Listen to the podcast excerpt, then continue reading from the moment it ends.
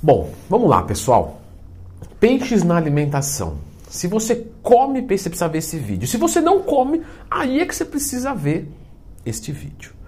Então já clica no gostei, se inscreva aqui no canal, porque os peixes nós brasileiros normalmente não consumimos uma grande quantidade. Na verdade, entre as proteínas, o que eu observo entre alunos conversando é que o peixe é menos utilizado. Então o pessoal utiliza é, carne vermelha, é, frango, ovos, laticínios e peixe é meio que o último. Muita gente bebe leite todo dia, come ovo todo dia, frango, carne três vezes na semana e peixe. Ah, eu vou no japonês e faço o dono do rodízio chorar. É o máximo da minha interação peixística nutritiva.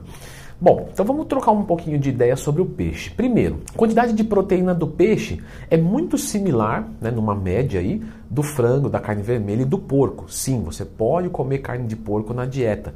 Leandro Twin, quais são os cortes? Se tiver uma dúvida, Leandro Twin, mais tema, aqui no YouTube, que você encontra esse vídeo aqui. Então, sobre a proteína dos peixes, é razoavelmente igual, o que vai é, dizer aí mais ou menos, tá? mais ou menos, 20%.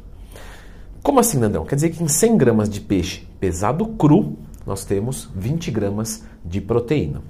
E aqui eu preciso de uma atenção muito importante com você. O que, que acontece?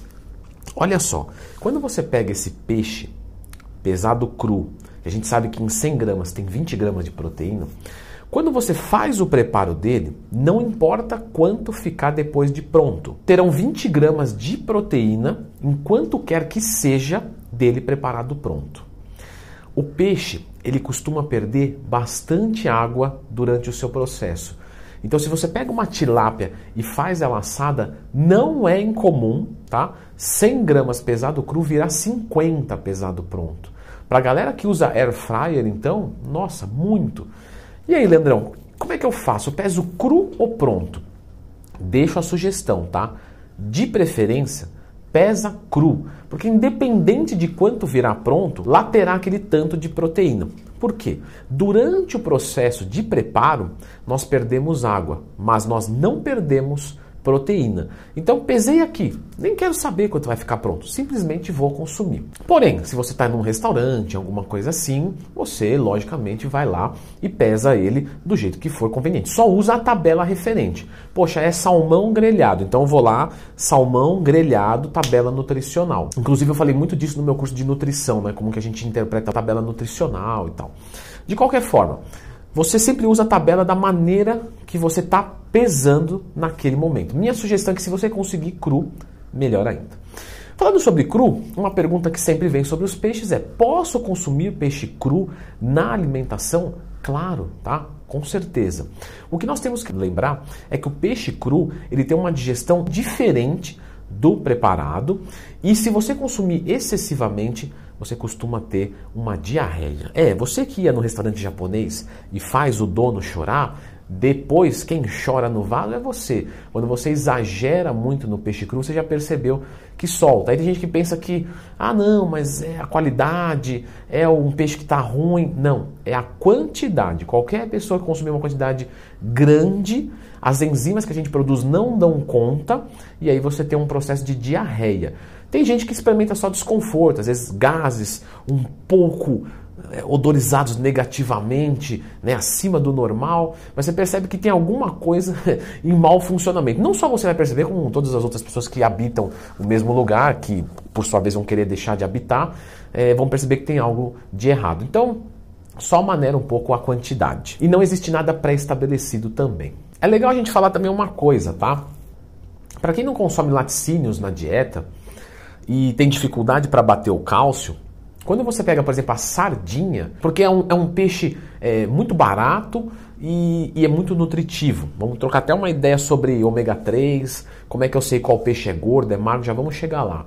Mas a sardinha, por exemplo, você come aquela, sabe aquele ossinho dela que está no meio, que, que, que dela é mais molinha, a gente consegue comer, aquilo ali é lotado de cálcio.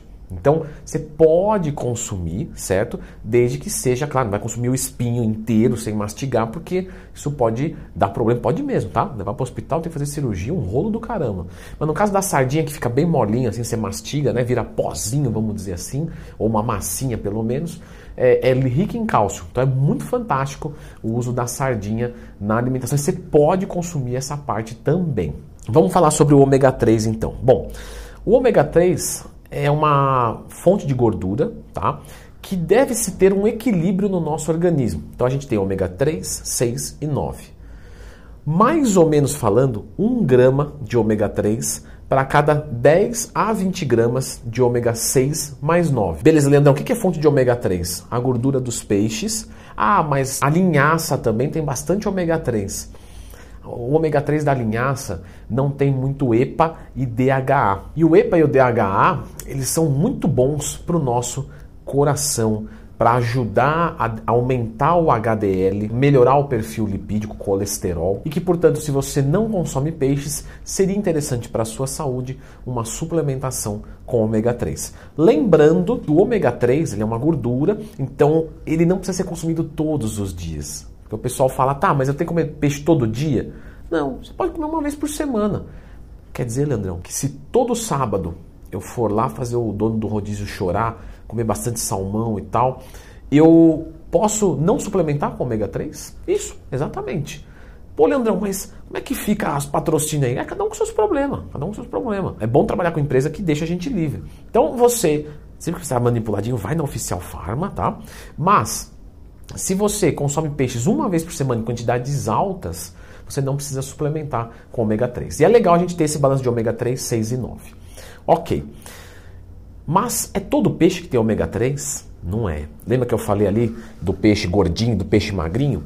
O peixe que é mais gordinho, ele tem o ômega 3. Então ele é um peixe bom para a nossa dieta, só que nós temos que lembrar que temos que computar essa quantidade de gordura, certo? Porque gordura em excesso dá muita caloria e pode atrapalhar os nossos resultados. Você pode ter ganhos em bulk com muito mais gordura do que poderia por exagerar no superávit e também você em cut pode atrapalhar né, o seu processo de emagrecimento. De qualquer forma, como é que eu faço essa diferenciação? Qual, qual é o peixe gordo e qual é o peixe magro? O peixe gordo é o peixe que tem coloração. Então, por exemplo, olha aqui a foto aparecendo. Ó, o editor adora que eu faça isso. Salmão, colorido. Atum, colorido. Sardinha, colorido. Você vê que eu faço um em cada um da tela que é para ferrar com ele mesmo. Truta da Patagônia. Então você percebe que todos esses são peixes mais gordinhos. Peixes mais magrinhos. Agora eu vou falar 10.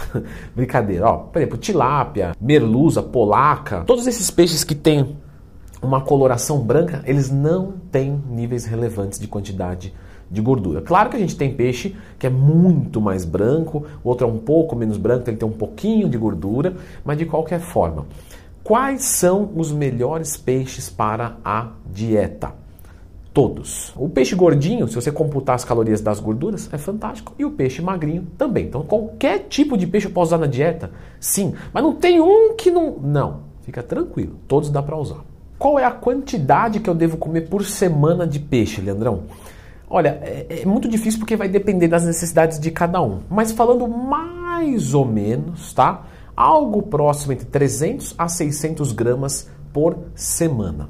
Vou deixar também uma dica de preparo, tá? Para quem tem a, aquelas fritadeiras elétricas. Você pode colocar duas bases assim de cebola ou de algum vegetal e colocar ele por cima e ligar. Assim ele não gruda na grelha, você já faz o vegetal junto e fica bem gostoso. Essa dica quem me deixou foi minha cunhada. Lembrando que os peixes são muito mais perecíveis, então na hora de comprar, tenha uma atenção boa. Leandrão, e aquela história de peixe de água doce e peixe de água salgada? Galera, isso pra gente não é tão importante, tá? Mas só pra vocês saberem, o peixe que é do mar ao invés do rio, ou seja, de água salgada, ele tem um pouquinho mais de sódio e um pouquinho mais de iodo. Iodo é bom pra nossa tireoide. Porém, hoje é muito difícil a gente ver carência de iodo, porque o sal já é iodado. E se houver carência, a suplementação é mais fácil do que se entupir de peixe.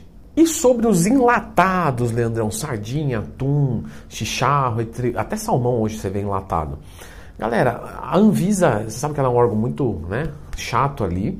E a questão do enlatado, ainda que tenham algumas coisas que não são é, perfeitamente ideais, vamos colocar assim, não vai nos causar mal, tá? Então você pode consumir um enlatado sem problemas. Ele não tem perda de valor nutricional relevante. Porém, se você puder optar pelo fresco, é sempre uma opção mais inteligente. Tem pessoas que têm alergia a peixe também tá, gente? Então, caso seja você, infelizmente não dá para consumir ou teria que limitar muito a quantidade, dependendo do grau de alergia.